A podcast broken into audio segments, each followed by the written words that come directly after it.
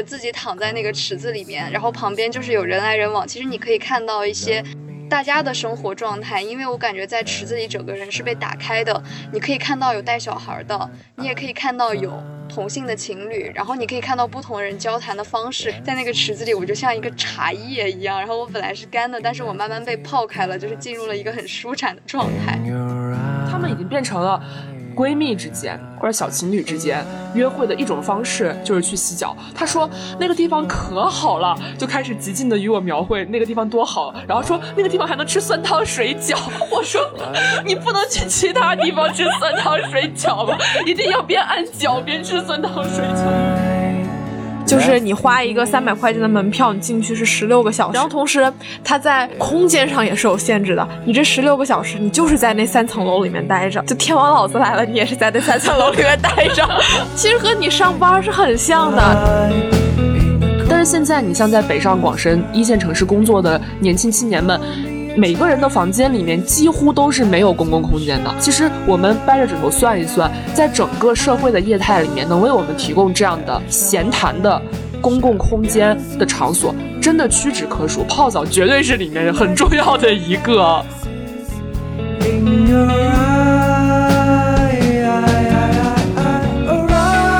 Hello，大家好，欢迎来到这一期的不方时间，我是主播屈女士，我是小李。然后呢，今天我们要聊一个其实特别放松的话题，它是关于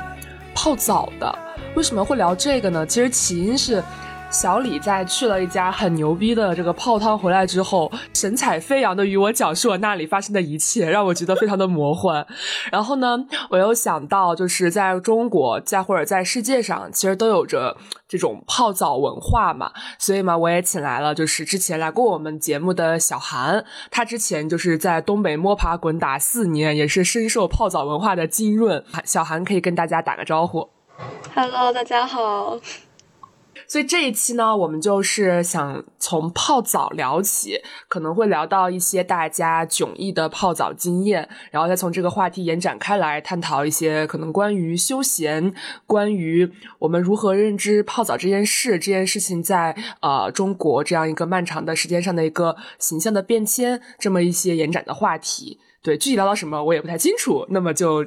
对，我们可以先讲一讲大家的体验。那要不就我先来，我讲讲我那就是。非常迷幻的一次泡澡经历，因为那个地方它开门是早上十点，然后最近是九点还是十点，然后最近是疫情防控阶段，然后它就会限制人流，然后我们就怕去晚了进不去，然后当天就得特别就想九点钟到那儿，然后肯定那没办那肯定能进去了，因为是刚开门的时候，因为那个地方在四惠东，就离我住的地方特别远，然后我早上七点半起床，然后去泡澡，我感。觉这个地从这个地方就开始离谱，因为平时上课可能早八的话，我也差不多是七点四十、七点半才起床，但这一次就就堪比一次早八，然后我们就去早起泡澡，就好像是这个泡澡这件事情是你是为了养生，但是好像又没完全养，因为你早晚上睡得很晚，然后你早上又要起早，这件事情本来就很不养生。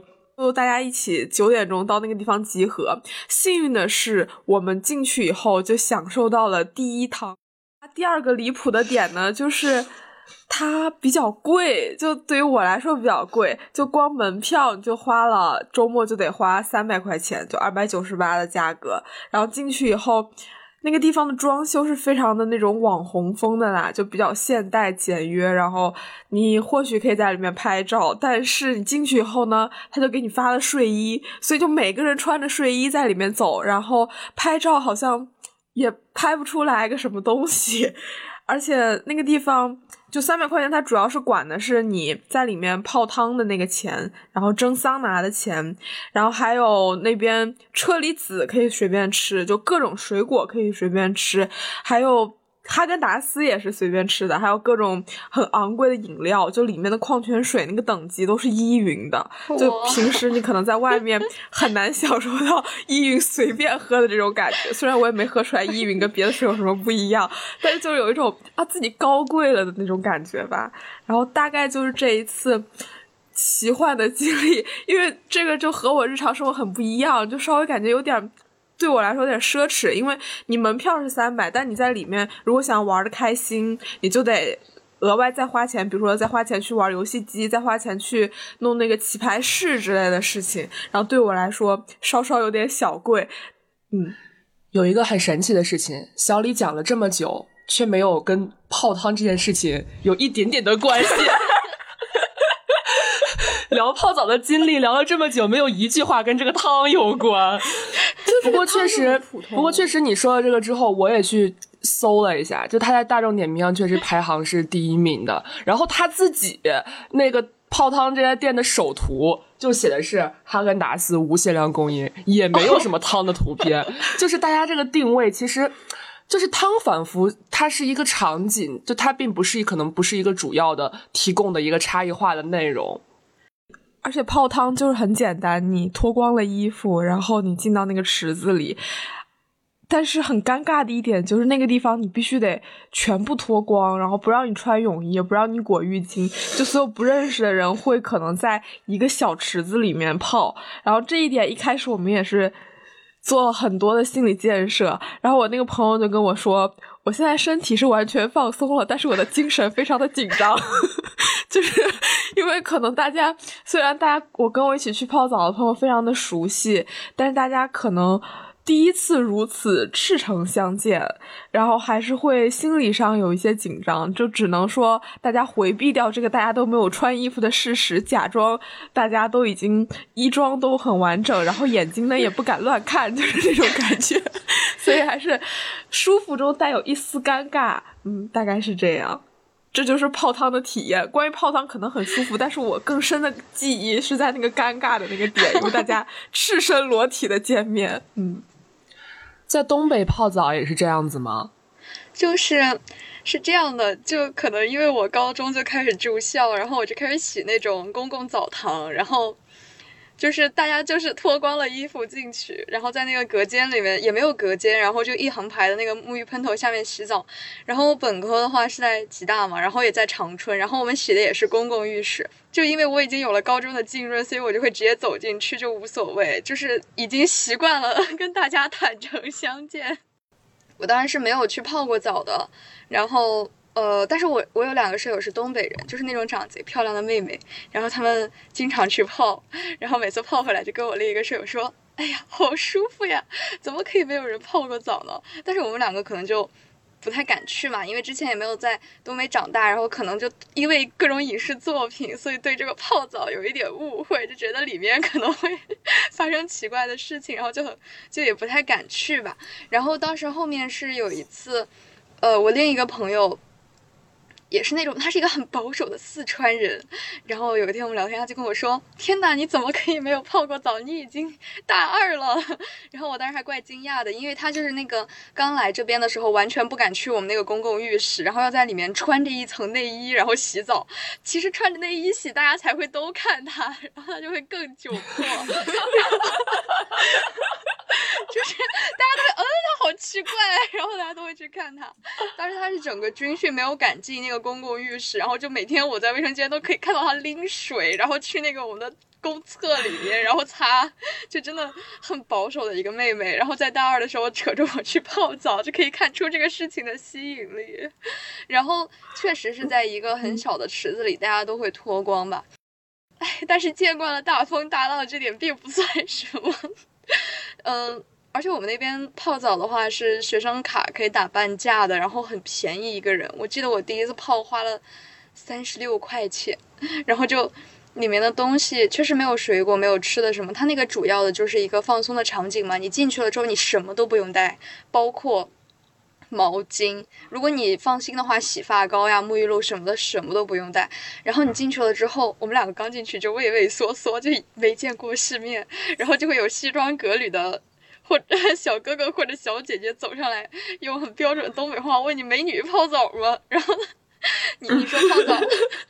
他就会让你坐下，坐在旁边那个凳子上，然后给你拿一双拖鞋，然后他会给你一个票，然后把你的鞋收走。把你鞋收走之后呢？你就穿着拖鞋进去，然后到了那个池子那里，把衣服脱光，走，呃，要先去冲一下，因为旁边是有淋浴喷头的嘛，然后先冲了差不多，然后再去那个池子里泡。泡完了之后的话呢，就是他那块都有毛巾啊什么的，然后他会给你免费的那种睡衣，就是那种浴衣，有日式的，有韩式的，然后你穿上了之后。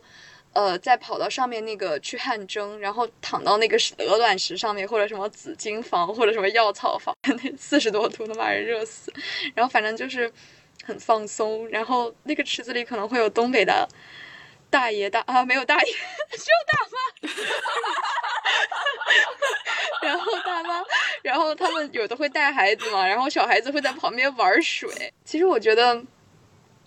坦诚相见可能会。迅速的拉近跟人之间的距离。其实我跟我这个拘谨的四川同学，他的关系刚开始的话也没有特别的好，就是只是好朋友啊，可以就是聊一些天呀，就也没有上升到嗯很了解的一个地步。但是那天在那个水池子里面，我们聊天聊了两个多小时，然后就坐在里面聊天。其实我觉得就是因为想起来之前他们黑道见面可能都会去浴室里见面，因为确实浴室里是一个。你什么都不能带，然后你就会赤身裸体坦诚相见，然后精神上也会变得更加开放，就是这样。所以在东北泡澡是一个很常见的事情，是吧？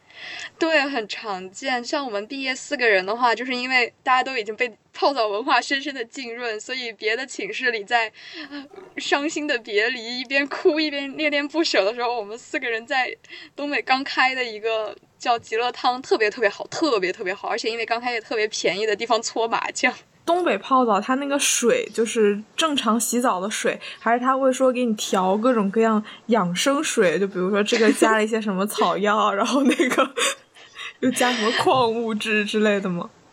它有很多池子，就是在我呃经常泡的那个叫济州岛，然后它是三十六、三十八一位的那个，然后进去了之后，它是有。一个池子是乳白色的，然后应该是一个什么健康的池子，然后剩下的几个池子是温度不一样的嘛，然后温度从高到低，然后都有。然后我之前泡那个极乐汤的话，它也是不但有不同的温度，还有不同的水流，还有不同类型的池子，然后它还会有一个三十呃二十度左右的冷水池。不同的水流的话，它可能就是。呃，有可以躺在那里，然后下面那个水流成一个比较冲你的肩背，然后给你按摩的那种感觉。就是我有种感觉，你在东北，你去泡澡，你真的是去泡澡，就是你这些池子会比较丰富，然后也能给你起到一些养生的作用。但是我感觉在我去的那个地方，水果它去泡澡就。池子就很少，一个室内的一个大池子，然后一个室外的一个池大池子，然后还有三个比较小的小池子。然后水的话嘛，就是普通的水，也没有任何功能。然后其实最开始去的时候人不是特别多，然后就大部分人可能都会在楼上，因为它是三层嘛，在二层和三层去玩一些娱乐设施。就泡澡真的反而是比较次要的一个东西。就是像你说，你们在池子里面可以聊天聊很久，这个事情在我们身上可能没有太发生，因为我们会想，我们赶快泡完澡，然后去楼上可以玩，可以那什么，可以更多进行一些更有意思的社交活动。所以我感觉差别还是在这个地方。是，嗯，可能你这样子就特别容易在泡澡的时候拉近关系，但我们当时想就是怎么样能够快点结束这场尴尬。我觉得有一个氛围问题吧，就是你小李不是也说到，他们四个人其实几个人可能都没太泡过，所以对于这种坦诚相见，就是心里是要过一道坎儿的。而像小韩在东北，可能泡澡已经成为了日常出去休闲娱乐的一种方式，休闲娱乐就。就已经不需要这个这个过程了。刚刚你讲到那个汤是乳白色的时候，我乍一下想到了菌菇火锅，然后人就像一片生肉飘在菌菇火锅里，就是确实感觉养生。然后之前说到泡澡嘛，我就想起来了，在呃芬兰，但在芬兰呢，它不是泡，它是桑拿，就是在芬兰蒸桑拿呢是一件就是特别就是。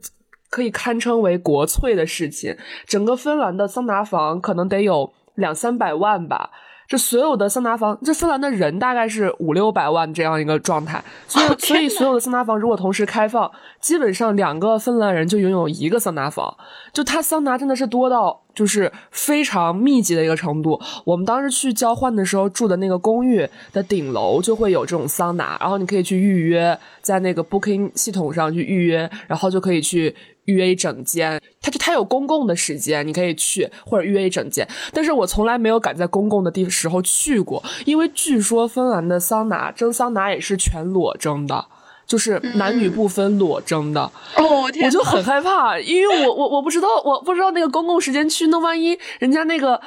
男生就没就是裸蒸的，那我我我我我我怎么办呢？我我多尴尬呀！我，所以。所以我就没有敢，所以我我其实无法验证这件事情，就无法验证到底是不是在公共场合会裸着，因为他们确实是有这个传统，但我不知道它是局限于家庭场景，还是说在这种公共的桑拿房也会。所以每次我都是跟就是我的舍友们，女孩子们，我们会预约一个呃自己的那个桑拿房，然后可能是两三个人预约就可以去。就是桑拿对于芬兰人来说也是一个很独特的一个事情，因为。大家都知道，就是芬兰人就是社恐嘛，各种漫画啊什么的，就大家其实平常交流并不是特别多，但是在桑拿房，好像是大家会做更多交流的一个空间，在这个地方，大家会更愿意去讲一些自己的事情。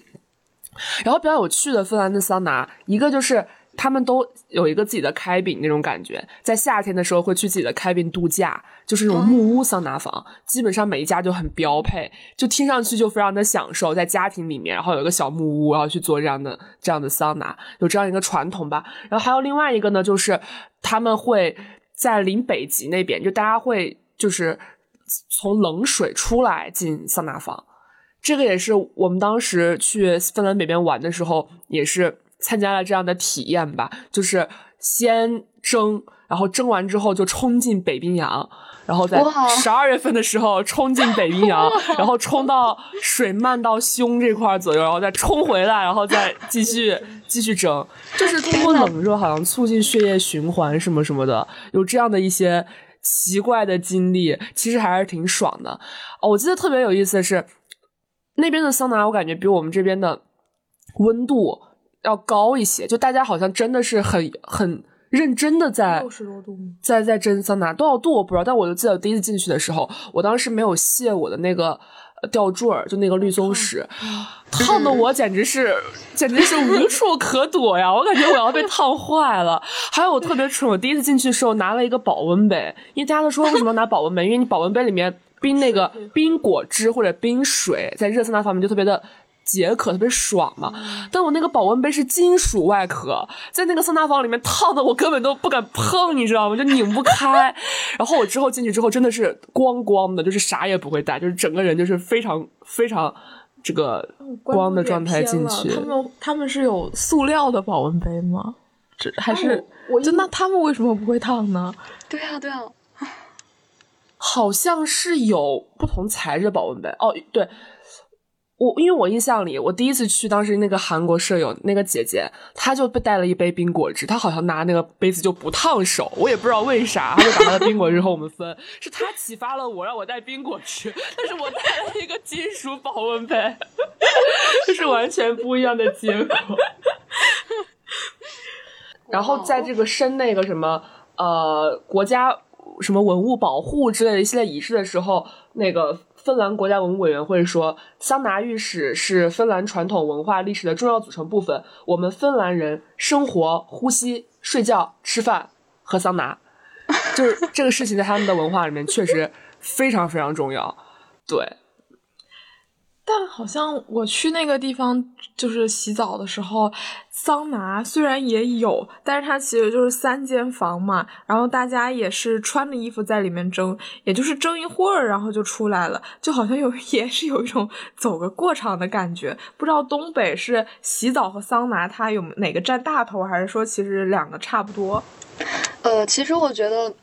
我觉得就是首先是一个很强的需求吧。首先，芬兰和东北肯定温度就是平时气温都很冷嘛，真的就是外面特别特别的冷，肯定。然后大家就需要这样一个让你温暖放松的地方。然后我觉得东北的澡堂产生它是有原因的，它是有现实需求在的，它不仅仅是一个放松的场所，它就是一个洗澡的地方，把人搞干净的地方。因为平时的话，大家如果现在感觉家里有浴缸的人还是少嘛，然后大家都是淋浴，淋浴的话，因为外面确实很冷，像我们的澡堂是在外面的，然后我有的时候洗完澡回来，我的头发都会结冰，然后就冻得直直的那种，然后就其实感觉是洗不干净的，然后就必须要去这种澡堂里面去泡澡。然后泡完了之后，然后再冲再泡，然后反反复复，然后才能把自己身上搞干净。因为在温度很高的情况下，你就不可能在那个热水里待很久，必须要是泡十分钟，可能你要在阳台上坐一会儿才能再下去。好像之前我有听他们那个说法是，但不知道有没有科学依据，就是能在那个呃温泉或者热汤里面待的时间越长，说明你这个人身体越好。然后就是。还有在桑拿房，我觉得也是同理，因为在那种很高温度的情况下，人是不可能待很久的。然后，呃，在那个你你泡完，当然泡澡还是主要的啦。然后蒸桑拿的话是在我们是在一楼泡澡，在二楼蒸桑拿，当时是。然后上去了之后，呃，也不叫蒸桑拿，一般都叫汗蒸。然后它会有一个在墙上给你写很大的那个流程，告诉你要先进这个，再进这个。哎，好像是要从温度低蒸到温度高。还是从温度高升到温度低来着，我不记得了。然后确实就是在那个温度最高，我记得是有一个叫什么紫金洞的一个那个汗蒸房里面，我的眼镜，然后就烫烫的我也是非常的烫，然后就在里面可能只能待个不到五分钟吧，然后就得赶快出来，然后喘喘气，然后再去下一个这样的。嗯。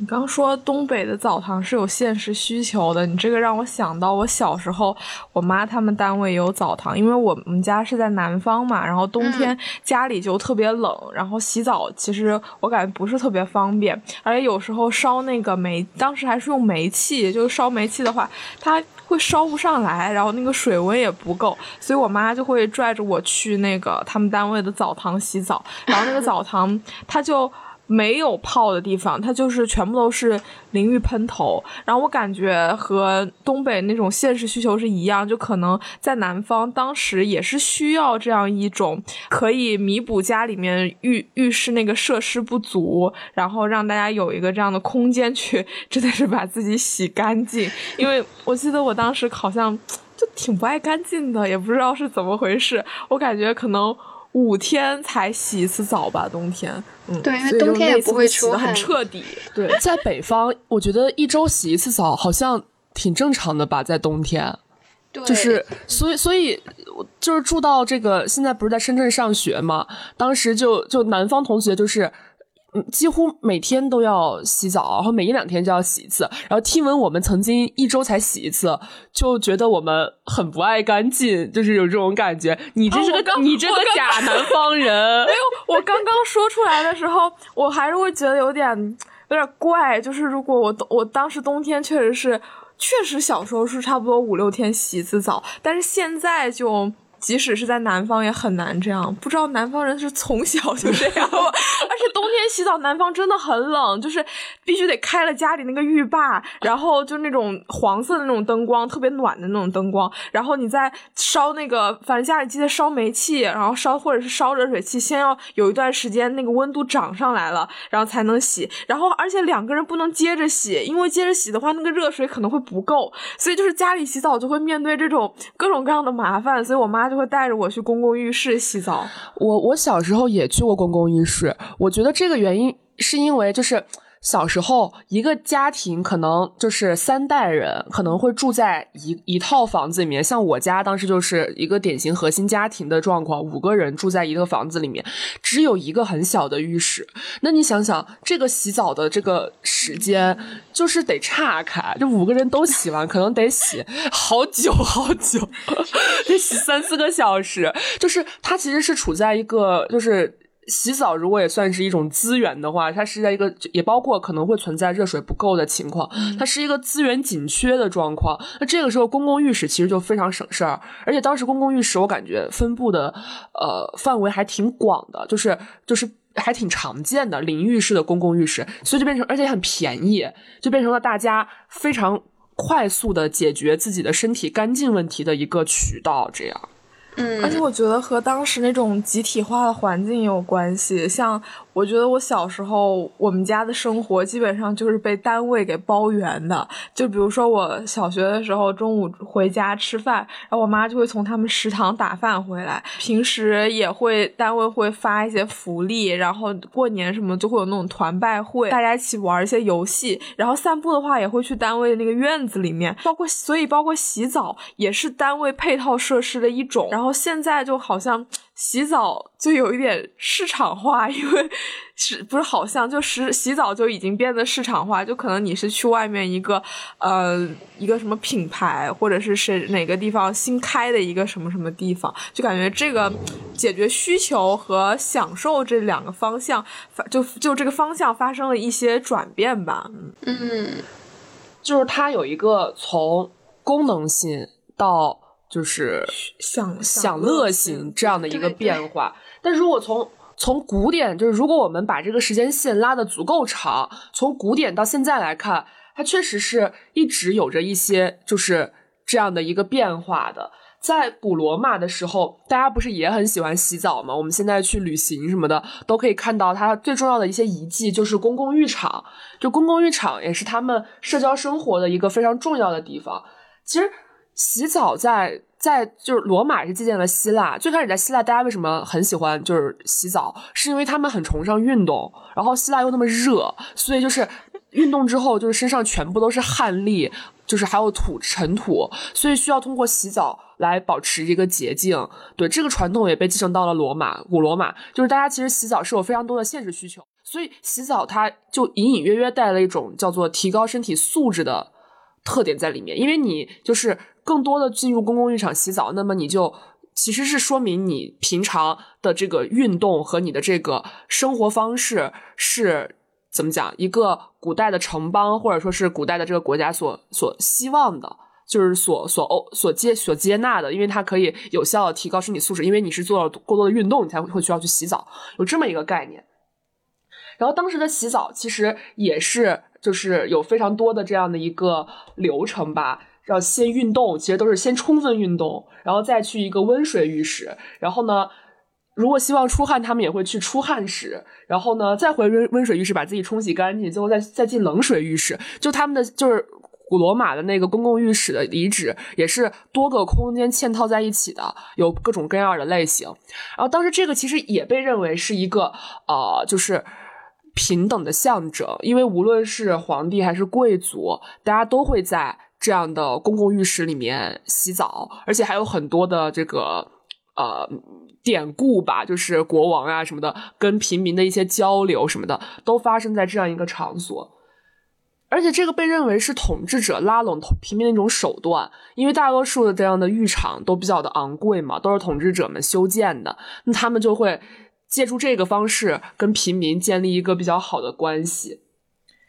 但是在后来的时候，其实。嗯，有一个古罗马的墓地嘛，有一块残破的残破的墓碑，他就这么说：说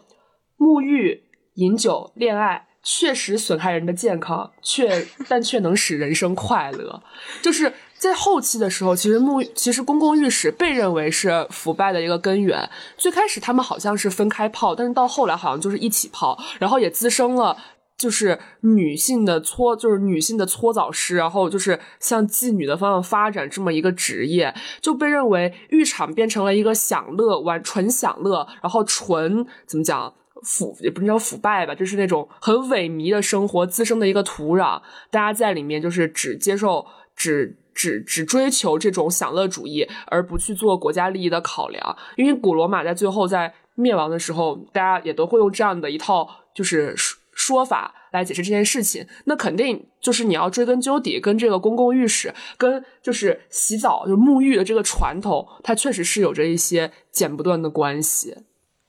就是他听下来，他其实是。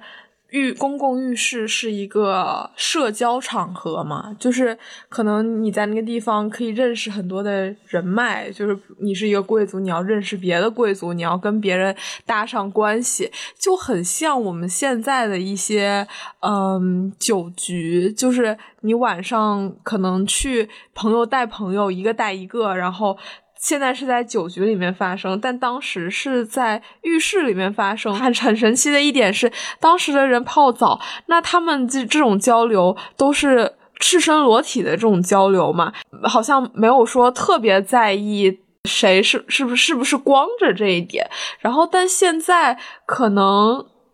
是不是只有我在意？就是我会对，还是对裸体交往这件事情耿耿于怀？就可能观念上就会有一些不一样。就我感觉，古希腊、古罗马他们是对人体之美是一种探寻，就不会产生，或许不会产生一些比较。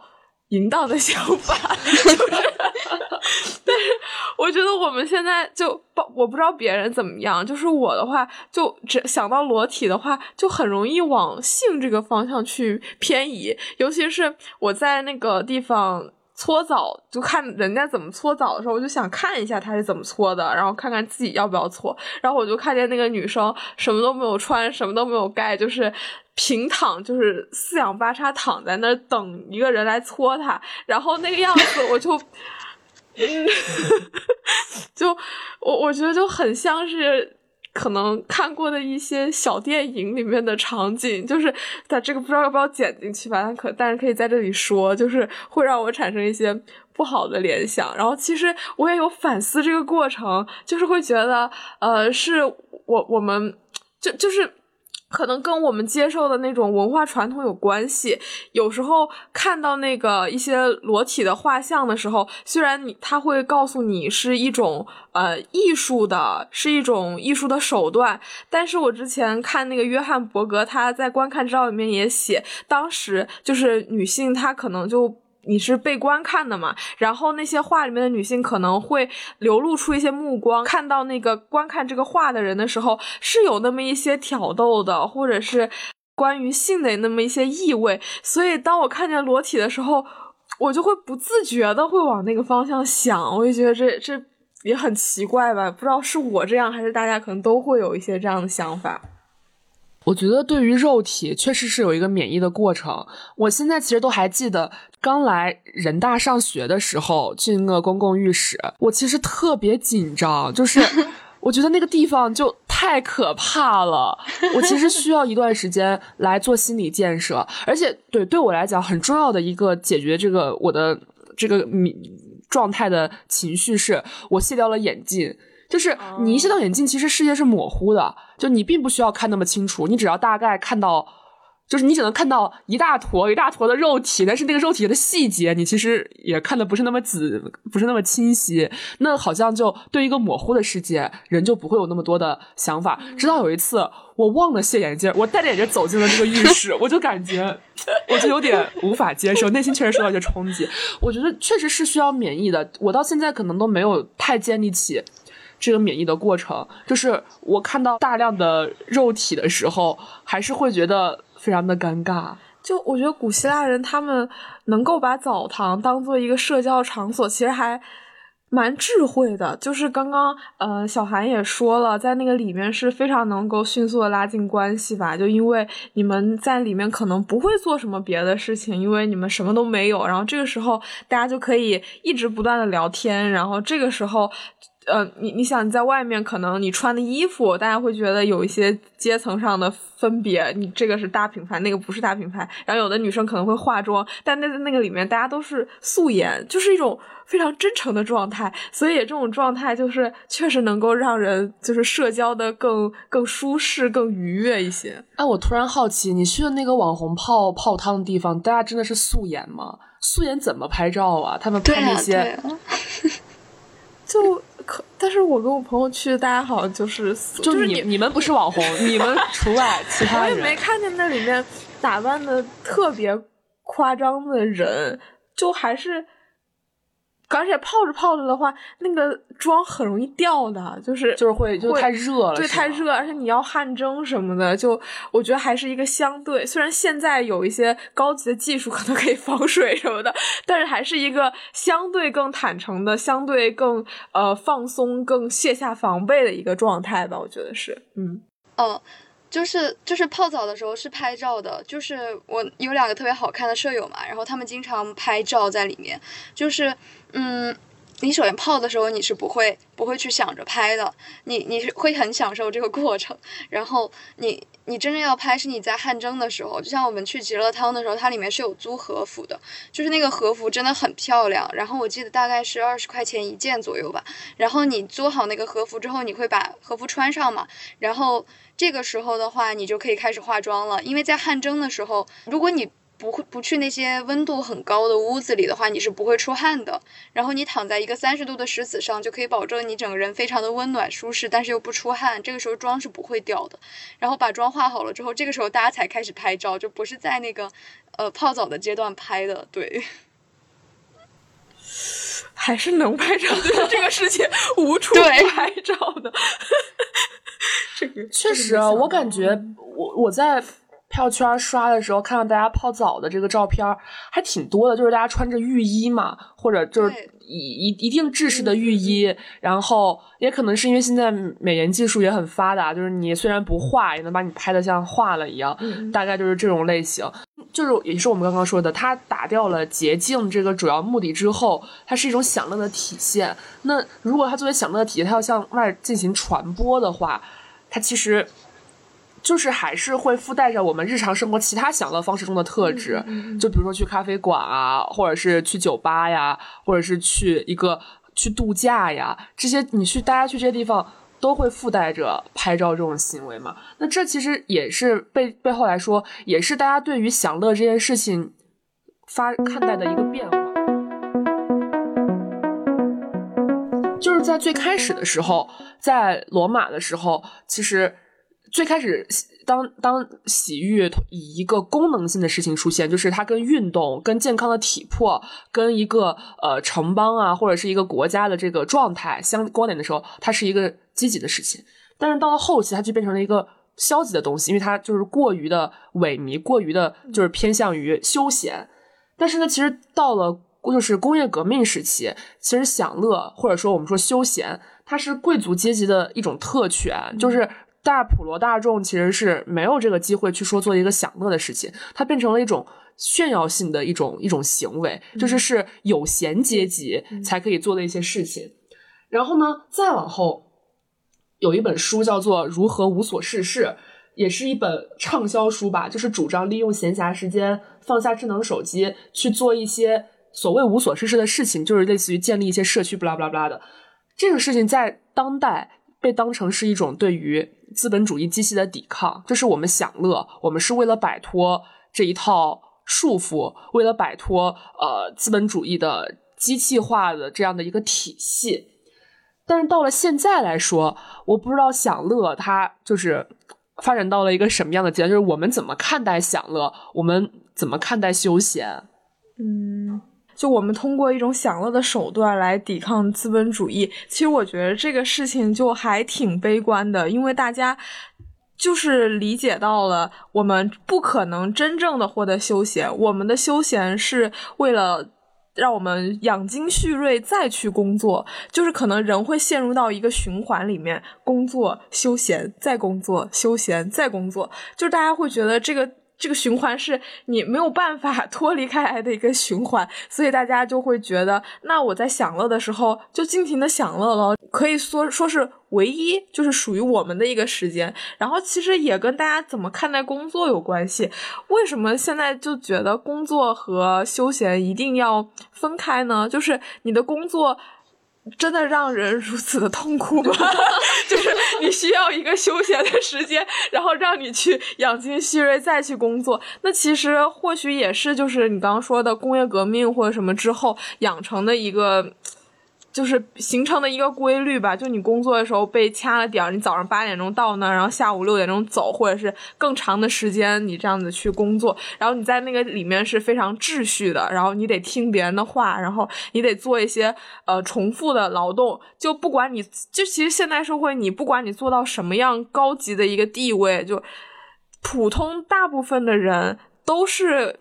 可以被替代的吧，就是你只你在，所以你在工作的时候，你就感觉不到休闲给你带来的那种 特别自由的感觉，因为那段时间是你所能掌控的，然后做的事情应该大部分是你内心驱动或者你比较想去做的一些事情，就工作就很难去满足这些，所以就必须得去从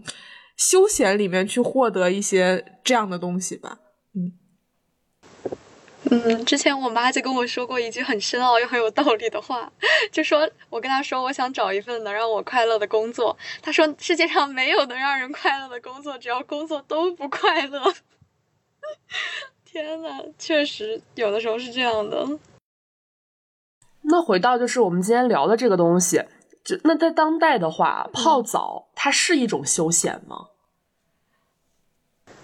得看场景吧，就是有的时候大家确实有的时候泡澡会成为你的一个精神寄托，就是当你特别是在一个极端忙碌的时期，你没有时间去做这样的一些，没有时间玩啊，没有时间出去，就比如说在期末周这样比较特殊的时间段的话，然后你的精神支柱可能就是。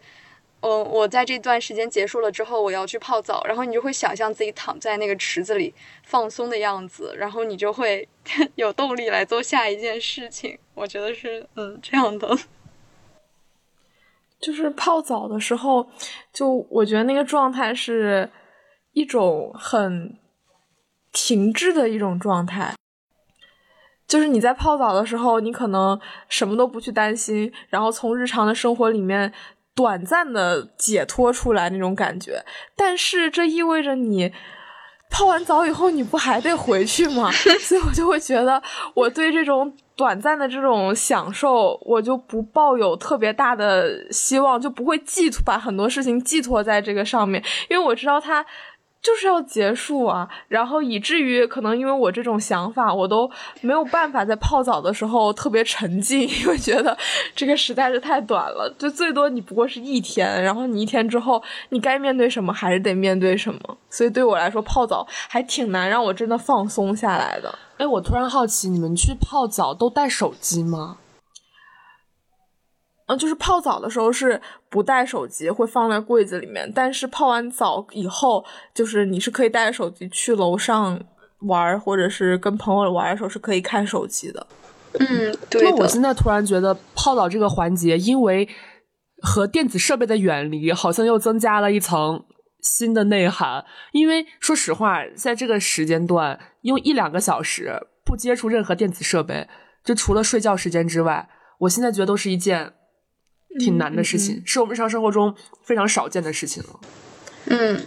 嗯，确实是是比较少见。但是说实话，就是泡澡，刚刚小韩也说嘛，可能你泡个十几分钟，你会上来；然后你蒸桑拿蒸个十几分钟，你也会上来。就是那个时间还是有点短，我是觉得大家还是会时不时的，可能上来以后就去柜子里拿一下手机看一眼之类的吧。不知道，可能小韩你们会多聊聊天之类的。就是在泡澡的时候是不会带手机的嘛，上来的话也是坐在池子沿上聊天，不会出去拿手机，因为外面很冷嘛，大家一般都不会说站出来再走出这个浴室，嗯，这样。然后但是而且就是约定俗成的嘛，就是你绝对不可以把手机带进浴室这样的地方，因为你拿出来的话，你万一拍照怎么办？就是也有也有监管啊，就不允许把手机带进去的，而且你带进去会沾水啊，对，就这样。是。那其实我觉得这个背后也有一些关于就是泡澡的场所它的一个形象的变迁。就像刚刚小韩说的，他刚来东北的时候会对这个地方有一些想象。我到现在都没有去泡过澡，是因为我对这个地方仍然存在想象。就是我理解它叫做洗浴中心，你知道吗？就是那种足浴中心、黄赌毒，就会联想到这个中年男子聚集地，然后就就就。真的是一连串的想象就扑面而来，所以我一直对这个行为就是是有一些 concern 在的。我妈有时候会叫我去泡汤，就是我觉得泡澡和泡汤还是不一样，因为泡汤可能是泡的是一些纯天然的温泉什么的，就是一些呃一些有有有泉眼的地方，那那个就是一种度假的形式。但是在城市里面找一个地方专门去泡澡，我是从来没有去过。就是我觉得是泡，就是公共浴室或者是说洗浴中心这个东西，它是两条线。就是之前最开始我们刚提到那个集体化那条线，就是单位的，就是你那种公共的澡堂而已，就可能就真的是单纯的为了解决一个洗澡，就是把自己变干净这样一个需求。但是在后来就是改革开放以后，桑拿好像是从就是国外引进的，就是尤其一开始是在香港，然后后来在深圳，然后开始有这种桑拿房。因为它是新鲜的东西嘛，所以基本上都是比较有钱的人或者大老板，然后才会选择去桑拿房，而且当时是叫桑洗桑拿，就是还不是说就我们现在说的这种泡澡，然后洗桑拿可能是个那里面的重头，而且当时就会大家会一条龙服务，比如说先去吃个饭，然后先再去 KTV K 一下歌，然后晚上到了以后放放松，让大家来蒸一下桑拿，然后是有这样一种演变，因为它。最开始它就是一个特权阶级，就是一个有钱人才会去的场所，而且就修的那种就会很符合中年男人的审美，就那种欧式 金拱门，然后罗马柱 宫廷，就是无限的去还原到罗马，对对对对，古罗马宫廷的那种形式，就是仿佛。有一些学问，但是又没有什么学问，然后仿佛很有钱，但是实际上又是非常暴发户的那种有钱，就可能当时洗浴中心会有这样一种形象，而且那那个地方就会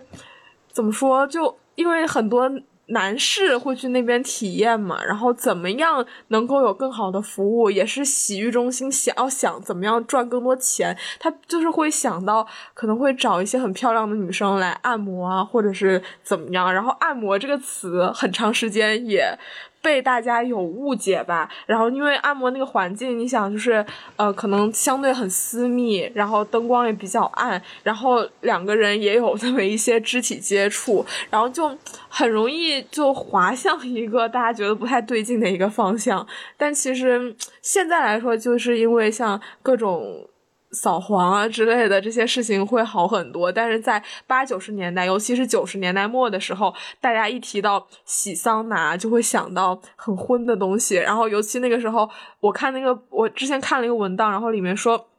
那个时候的素桑拿都非常非常少，就只要是桑拿，可能都会配套一些特别 奇怪的 服务。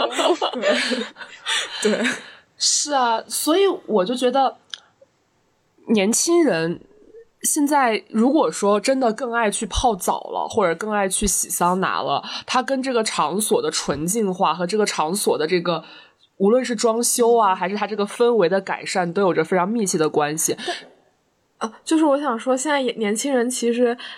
泡吸引年轻人去泡澡有一个很好的营销的点，就是说，呃，会把“野啊宝贝”这个词作为一个营销的点，就是可能会说这一届年轻人的休闲活动有多野，然后他们会去洗浴中心，就是打一些类似的这种概念，大家呃玩的很很放得开，然后就是玩的很畅快，然后和这种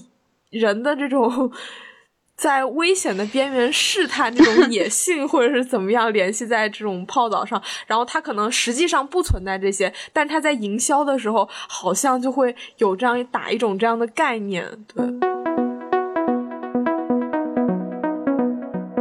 因为我也是这次回家，然后我们就是去吃跟朋友嘛，初中同学吃了个饭，然后大家讨论那接下来去干嘛，然后大家就很自然而然的说出了我们去。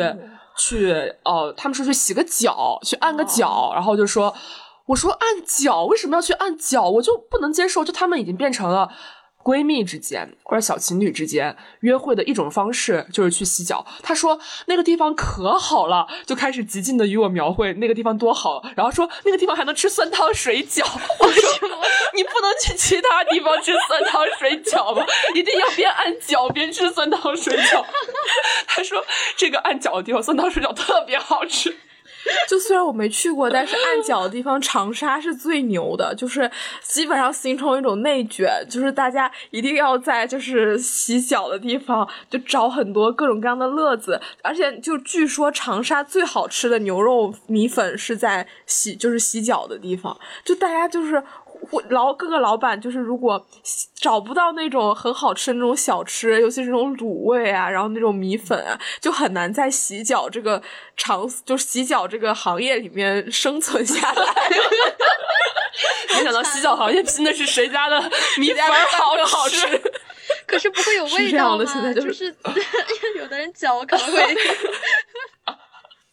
就我在北京洗过两次脚，比较比较干净，而且不会真的不会有味道，因为它会给你打那个精油，然后你洗完以后你会觉得你的脚滑滑的，然后其实就是你躺在那个地方嘛，然后技师边给你按，然后你可能就边吃点东西边喝点水，就是其实是很惬意的一件事情。大家不要把脚想这么恶心，就他会给你做好消毒清洁，甚至抹香香，就是之类一系列的流程。这样来看，我太不享乐了。就是我既没洗过泡过澡，又没洗过脚。我觉得核心原因是因为我我不习惯一种被服务的状态，就是有一个人专门为我服务，就是为我提供一些看上去可能似乎有一些高低之分。因为这个行为它不像其他的行为，感觉大家特别特别的，就是在。平等的感觉，因为它是完全服务于你，而且像脚啊，或者是搓背啊，又是一些人身上的一些比较，就是对污垢。然后这个职业在过去也是相对而言有一些污名化，或者被认为是下层阶级的。那么我就特别不习惯有人在服务于我，有人专门为我服务，而且。这个服务的这个这个这个密度，就是要触碰你的肌肤，一些人身体上的器官，这样的，就让我觉得可能是因为这个原因，导致我一直都没有迈出过这一步。就我有想过去水果泡澡的时候，那个里面就像一个特别大的一个。工厂就打引号的那种工厂，因为里面会分很多部门，可能有按摩部、搓澡部，然后发就是削水果部，就是那些 其实那个水果就是它会有有两有几个人在那个吧台里面一直不停的削水果，就是不停的给大家供给，就是分工特别细，一个人只需要做一点点事情，然后就能维系整个呃水果这个泡澡这个场所的运营，然后我就会觉得特别像现代的那种流水线工厂。然后以至于让我进去以后，我会觉得有一些不适吧。就我觉得人人和人之间那种关系，就像曲女士说的是，其实是有一些紧张在里面的。你始终能够感觉到它是一种服务与被服务的这种关系。然后可能就是洗就澡堂，因为这个地方它比较封闭，然后它现在又容纳了更多各种各样的那种娱乐的方式，也就让它。里面变得不那么放松，不那么纯粹，然后让你会觉得你是身处在一个所谓的机器里面，就这个让我觉得，就其实我也是跟你有同样的感觉，会比较不适。就是在原来在东北澡堂洗澡的时候，就是会有那个阿姨嘛，就是搓澡的阿姨，一般就是有两个人。呃，可能因为他们穿的一样，所以我也不知道到底有几个人。然后他们就是会，呃，会穿一些，对，因为在那里边大家都是光着的，但只有他穿衣服，而且他会穿一双雨鞋，然后他会在里面到处走，然后看看有没有人要搓澡。但其实因为那个阿姨，她可能因为就是这是一个力气活嘛，然后她也会就是看起来很壮实那个阿姨，然后她就问你的时候，你就会很害怕，你就会不停的摇头说不搓不搓，谢谢阿姨，就感觉她。他真的会把你搓秃噜皮的那种感觉，就是之前的话有看到有别的妹妹，就小姐姐在上面搓，然后真的整个背红彤彤的，而且就是。我我感觉他们就是那个搓澡阿姨，她给人的一种侵略感还是稍微有点强，可能我们之前也不太常去，然后就没有见没有见过这种大世面。然后我跟我同学也是从来就没有在里面体验过什么增值服务，就包括按摩呀，然后或者是去那种搓澡啊之类的这样的。嗯，所以说回到我们刚刚聊那个话题，就是年轻人真的是。更爱泡澡了吗？如果是的话，就是更喜欢这种养生方式了吗？如果是的话，那是为什么呢？因为工作太累了吧。你都上了一天班了，得休息一下吧。我觉得可能真的跟人这种工作时间，包括现在互联网大厂的一些作息有关系。然后你就包括现在。呃，我现在工作那个在在俄的组，然后他们放了下了班之后，大家会去踢足球，然后就会去做一些体育锻炼，而不是说啊，我们去找个酒吧呀，或者去蹦迪什么样的，因为大家真的一天已经精疲力尽了，然后要不就说啊，我知道一家很好的按摩，或者大家平时交流的都是这些东西吧，就是在一个极其紧张的工作环境里，大家确实需要一些。能让大家放松的休闲娱乐的方式。不是踢足球，他不累吗？就是它，它是锻炼身体，他就是感觉跟原来的那种娱乐还不是一一样的。就是大家会在工作之余寻求一些更养生的娱乐方式。就是有一种感觉，就是可能我们原来在选择一些休闲方式的时候，会说啊，我去玩一个，可能在原来一点人，可能我去斗蛐蛐，我去就是 就是那种玩那种陀螺，然后或者是说现可能再去玩一个那种世界观比较现代人再去玩一个世界观比较宏大的那种游戏，就可能有各种各样休闲的方式。但是像按摩这样的休闲方式，它在里面是你一个完全。不用动脑，就是你完全整个人就是你只要你只要待着就可以。就我就会想到曲女士跟我的一个共同去吃完饭以后，那个男生就会说到他下班以后干嘛，然后他就会待着，就是那待着是一个什么样的状态呢？我觉得就是很很像按摩的这样一按摩洗澡的这样一种状态。但是我又觉得，刚我们刚刚。复述的很多个情境里面，泡澡都不是一个人，嗯，对，所以所以我的理解，我会觉得它其实还是一个社交场，只不过可能你去的时候，你是把它当成了一个更加放松的社交场。但这个为什么我们会需要这样的社交场呢？我觉得本质还是个人空间的探索。其实有的时候，我们现在选择很多事情，并不是因为这件事情本身多有吸引力，而是需要一个场景来承载。就比如说你现在出门，那中午。中午和晚上饭点出门，你肯定想着跟朋友约就是吃饭。那么你下午出门，你就会说那就去咖啡馆。你晚上出门，你只能就是去酒吧，也没有地方开着了。就是并不是我们在选择去咖啡馆、去酒吧，而是在这个时间段能承载我们社交，能有一个场所让大家聚在一起进行一些闲谈或者进行一些交流的地方，只有这些。那在过去或者说是在其他人那里，他可能是。不一样的，那是存在为什么呢？是可能家庭里面是有公共空间的，就你的家、你的房子里面，比如说你住一个一室一厅，你住一个两室一厅，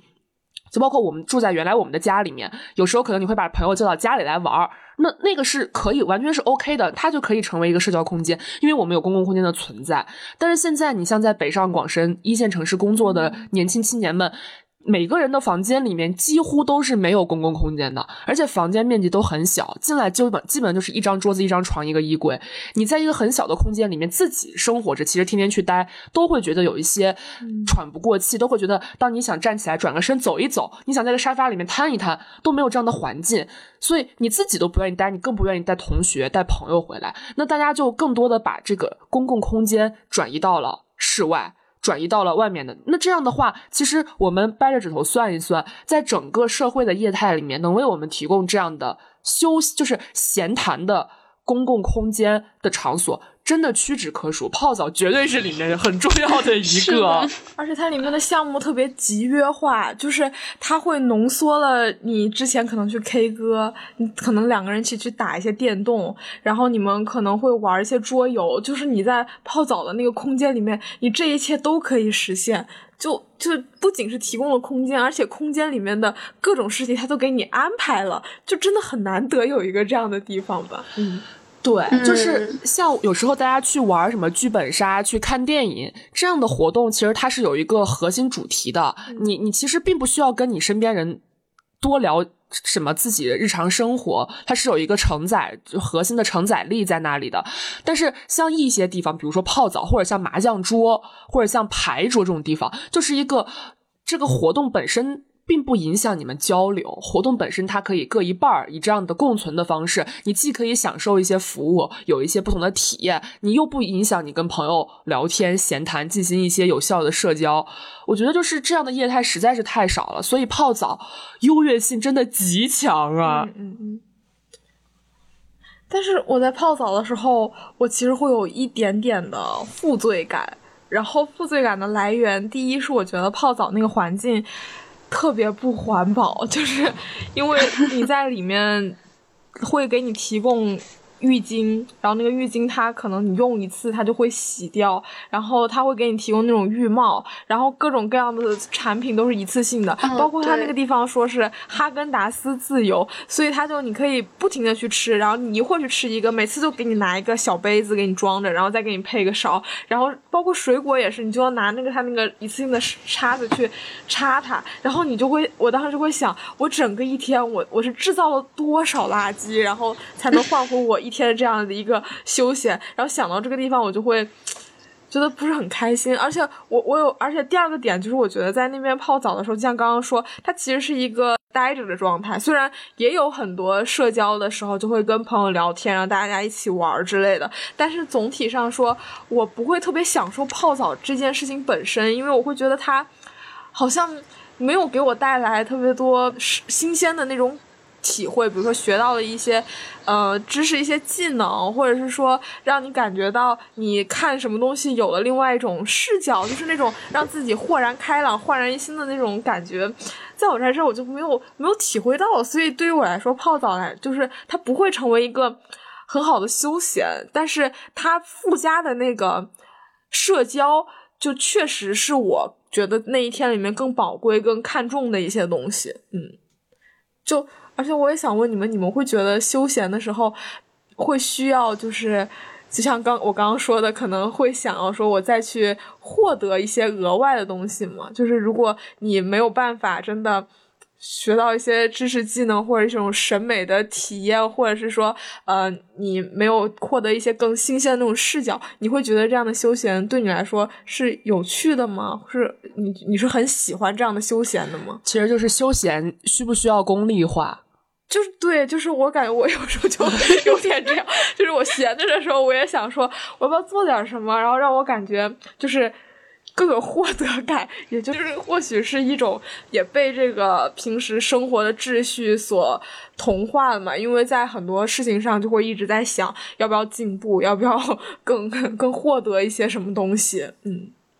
我那天看到也是很多世界上的互联网公司，包括硅谷，就是创新的这种集中地，大家其实有时候都会通过休假来鼓励创新，就是会强制你去休一些假。就是，但这个时候你就很难去判断这个休假，它到底是为了休闲，还是为了在休闲之后，其实达成一些无论是在效率上，或者是在工作上更大的目的。对，就是就是休闲，就是说休闲这件事情，它应该如何存在在我们的生活当中？它是否应该被冠有一些目的？或者是承担一些功能，其实休闲的功能就是休闲本身啊，本来就是一个放松自我的状态。但是现在好像凡事都需要有一个怎么讲附带作用，就好像纯粹为了放松是一件可耻的事情。你放松，要不然是为了积积蓄精力更好的工作，要不然是为了像刚刚小李说的，获得一些就是。新的一些体验，一些能让你感受到不一样的东西，通过这个，其实也是为了在你的日常，就是核心工作或者是核心的呃发挥效用的那个场域里面有更好的一个发展。那感觉这样的话，好像似乎在。退休之前就没有办法享受到真正的快乐了，就是因为感觉好像，即使是你，即使是你现在就去，可能我现在确实没有什么目的啊，去泡一个澡，然后，但是，确实这个舒适和放松的状态，又能让我下一周有更好的工作状态。我觉得好像是，呃，去考虑为了什么，然后再去做这个放松，就感觉好像，就是一个永无止境的死循环。但是真的就是当你去。真正的放松的时候，还是可以收获一些东西的。呃，其实前面有提到说，呃，泡澡一般都是跟朋友一起去的嘛。但其实有那么两三次吧，我是自己去的，因为我真的约不到人，我又很想去。然后我就自己躺在那个池子里面，然后旁边就是有人来人往。其实你可以看到一些，呃，大家的生活状态，因为我感觉在池子里整个人是被打开的。你可以看到有带小孩的，你也可以看到有。同性的情侣，然后你可以看到不同人交谈的方式，可以看到母女，然后可以看到六十岁的母亲和四十岁的女儿，也可以看到三十岁的母亲和五岁的女儿，然后你就会觉得这种社会是在这里面就是被打开了，就是本来大家是叠在一起的，但是在这里面的话，这个人和人之间的关系被打开了。然后有的时候我就觉得自己在那个池子里，我就像一个茶叶一样。然后我本来是干的，但是我慢慢被泡开了，就是进入了一个很舒展的状态。然后我觉得其实就是在池子里面，你确实当一个人静下来的时候是会胡思乱想的，然后你就是会有一些。平时不一样的想法，你会想很多很多的东西，这个可能也是休闲的一个附加的产物吧。就是即使在你没有什么目的去休闲的时候，它也是有一个附加值在的。就是我感觉你这样的状态是特别好的，就是当你沉浸在一个地方的时候，其实你是就是真正的获得了我们所说的休闲与放松。就如果。我在泡澡的时候可能会想啊，我我是不是没有获得什么？然后这个状态其实不是一个很舒服的状态，也不是一个真的很利于身心健康的一个状态。然后我就想到之前我看的这呃看的一篇文章里面，他会写啊如何成为一名伊壁鸠鲁主义者，就是他会让你告诉你一些快乐所谓快乐原则吧，就他会提到我们能不能纯然的从享受当中获得快乐。然后他就会觉得，我们完全可以在避免因不诚实、放纵或其他恶习而伤害他人的情况下，拥有一种完全愉悦的生活。我们正沐浴在纯粹愉悦的源泉中，沉浸在音乐、食物、风景和艺术品的感官享受中。他虽然是一个希腊的，就是。哲学家吧，然后他就会对快和柏拉图那种比较节制的他就不一样，他就会觉得你只要人呃有所限制，你只要不去放纵，当你沉浸在某一个地方的时候，是你完全能够感觉到你生命存在的意义，然后是你是人是配享有这样的一一段短暂的这样的快乐的，所谓的完全享乐的这种快乐，嗯就不需要一直去。有一个什么追求？柏拉图、亚里士多德他们会觉觉得这种快乐应该是一个非常持续的幸福，是持久的，因为你的这种快乐应该来自于你一直在追求一些美德，就是你在追求你可以为之毕生燃烧的这种事业。就是两种思路，可能现在我刚提到第一种，就是这种可以享受一些享乐的这种状态，是更符合我们现代人生活的一种。样态吧，要不然的话，我们的生活得多苦呀！你必须得找一个你毕生追求的事业，这我觉得完全不可能呢。嗯，对，我觉得确实，我们很多时候都在寻找一种沉浸的方式，就是什么状态能让你前所未有的沉浸进去，享受当下。那么这种娱乐休闲方式就会在那一个时间段成为一个大家比较。热捧的，因为太多时候我们都就是沉浸不进去，你可能就没有办法体会到这种快乐，你就会在那个边缘进行反复横跳。日常和，因为我们之前也说了，工作和休闲被完全区分开来，那你就会反复横跳在那个边缘。我到底是就是好像这个事先非常的非常的意识，但是一旦你沉浸进去之后，你就会可能忘记这些很多的室外的事情。对，所以这个在当下也有很好的。映射啊，就是我们都会说有什么沉浸式剧场，就是你会去可能参与创作一个剧什么的那种沉浸式剧本杀，不也是把你投放到一个你必须要全身心投入的地方，然后去做一系列的活动，就是各种沉浸式，包括。呃，拍照什么的，包括买衣服，都会把那个那个试衣间设计的特别的有风格。就是生活中一切的休闲娱乐方式都在给你塑造沉浸式的体验，让你可以短暂的和这个现实世界 say 拜拜这种感觉。嗯，对，我就突然想起来，之前小李他第一他他泡回来之后，就跟我讲述了他这个经历嘛。然后他当时提到了一个，我觉得。还有我蛮惊讶的说法，他觉得就是现在洗浴中心好像一种新的圈养方式，就是跟大厂的圈养有一些非常多的相有一些相似之处，因为他们之间都是那种提供了各种各样的服务，把你包全了，你的一天在那里度过啥也不用带，就跟大厂一样，他也会给你配备健身房、吃饭的，然后休闲娱乐的各种类型的这种东西，然后在这个。呃，现在洗浴中心里面也是这种类型，就是你可以在那里，直播场景不一样，一个是工作，一个是休闲，但同时都是为你提供了一切你所需要的东西。那不知道对于这种就是圈养方式，大家会怎么看？江区女士也说是我回来我就立马给她分享了这个类似有一种圈养体会吧，嗯，但是后来我仔细思考一下，为什么我会觉得这是一种圈养，就是因为它是不仅是在。时间维度上给你一些限制，就是你花一个三百块钱的门票，你进去是十六个小时。虽然十六个小时非常非常的足够，但是它在时间上是有限制的。然后同时，它在呃空间上也是有限制的。你这十六个小时，你就是在那三层楼里面待着，你不管干什么，你就你那那就天王老子来了，你也是在那三层楼里面待着，然后。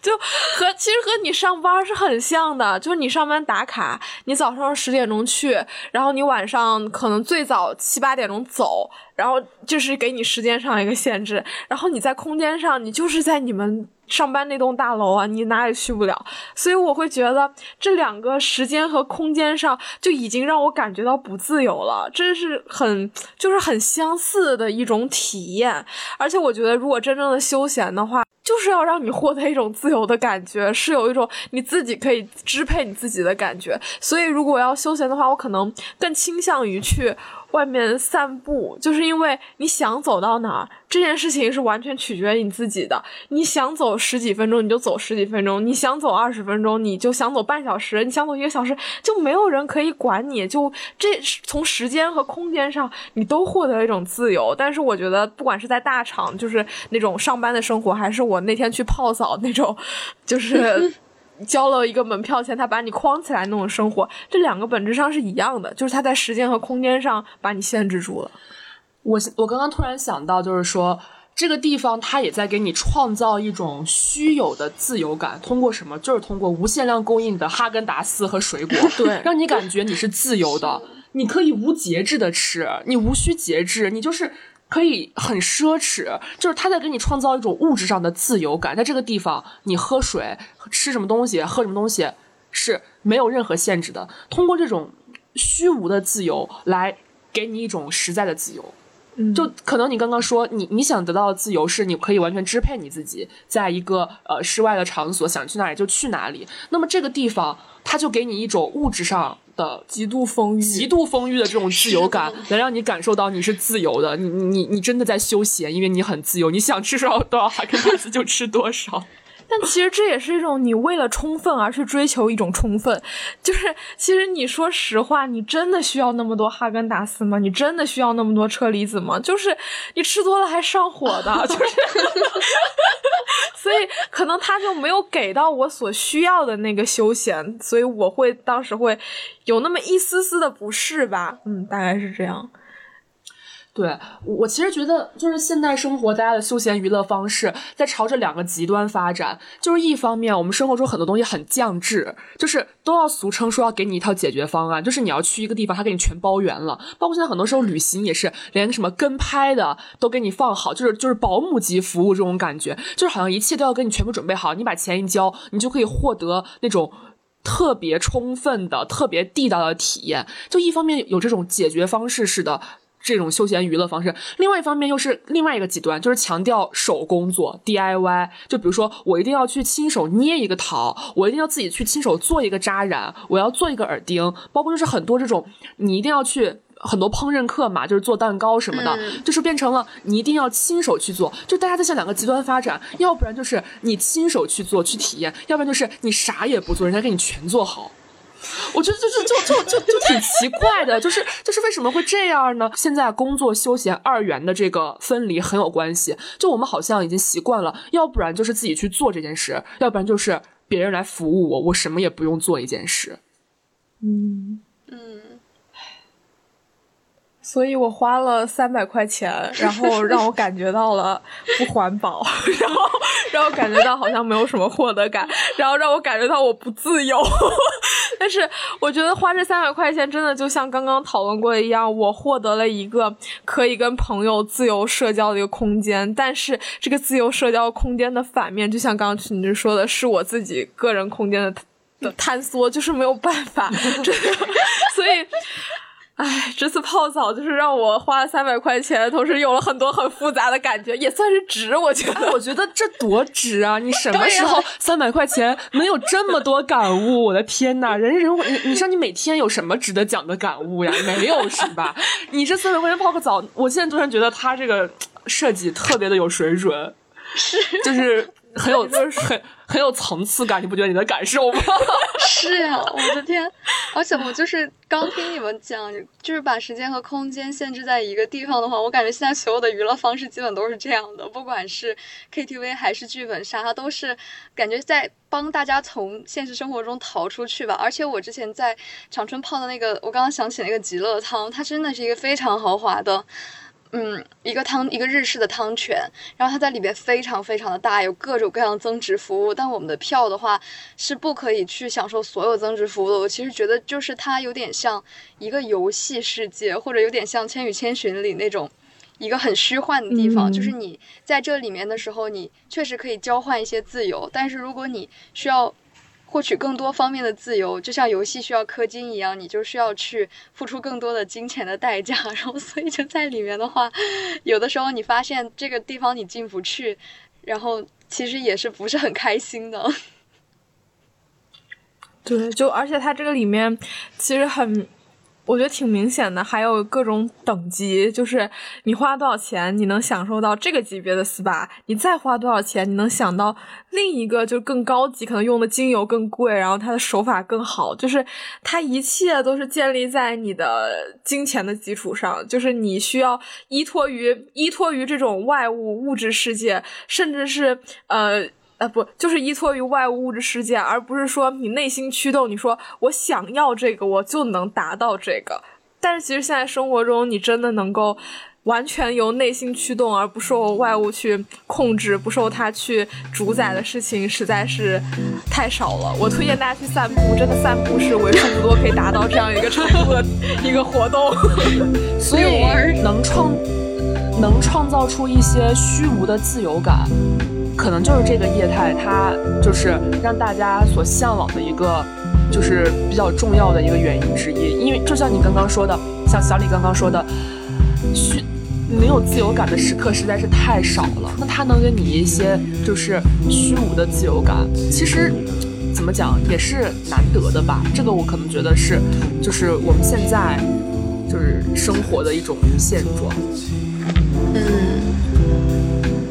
不知道聊完这期大家还愿不愿意去泡澡？就是愿意。大家可能怀疑，大家可能怀疑我们接了就是水果的，不知道到底是代言还是怎么着。因为之前有一期不是吐槽那个阿那亚的嘛，然后那期吐槽下面大家都在说怀疑是接了阿那亚的 PR，就是本来不知道阿那亚，你吐槽完阿那亚之后，全世界都知道了。如果水果火了，麻烦打钱。欢迎大家去水果泡澡，再留一个广告位。就说来说去还是离不开赚钱。好吧，那我觉得这一期我们大概也聊的就差不多了，那就。